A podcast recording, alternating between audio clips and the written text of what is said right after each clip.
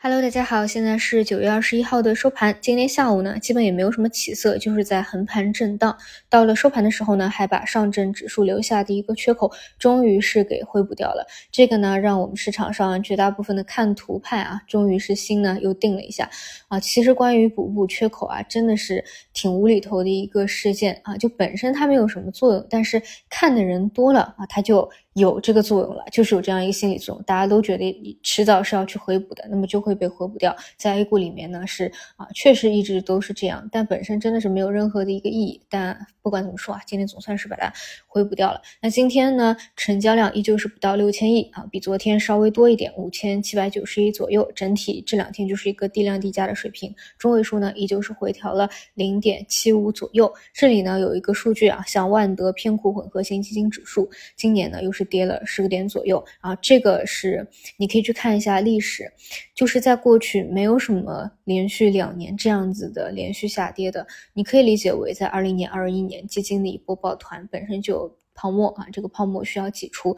但本身啊整个股市这两年真的是跌多了，跌过头了，就已经是跟过去的规律不太相符合了。总之呢，今年还没有收官啊，还有嗯三个月。如果说不想去打破掉过去种种的规律的话，啊，那后面三个月不管怎么说都是要迎来一个反弹修复的。现在无非就是在等这样的一个时间点。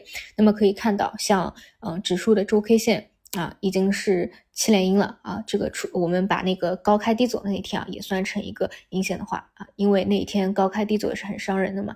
就是这样的这种走势，在这两年基本上也没怎么发生过。大家感兴趣可以去拉一拉啊，把这个指数拉出来，一个个对照的去看。基本上呢，可以说是达到一个情绪非极度低谷的一个时候了。在去年十月底的时候，那个时候为什么说指数是要有一个反弹的呢？也是啊，你去看月级别的连跌啊，就已经是连跌的数量达到一个极值极限了啊，所以呢，对于下周到底能不能够就开启一个止跌反弹，是需要去看的。那么这里呢，最近每周啊都是一个规律，星期反弹二三四五就开始跌，这周也不例外。那么什么时候这一点能够发生一个扭转，也是比较重要的一个信号。总之呢，其实说这些啊，其实没有什么太大的一个意义，因为就像我说的，到底什么时候是真正的？底以及什么时候能够真正的变好，这个你让神仙来，他都是不能精准的给你来一个预测的啊。换句话说，如果真的有人能够这么精准的去预测，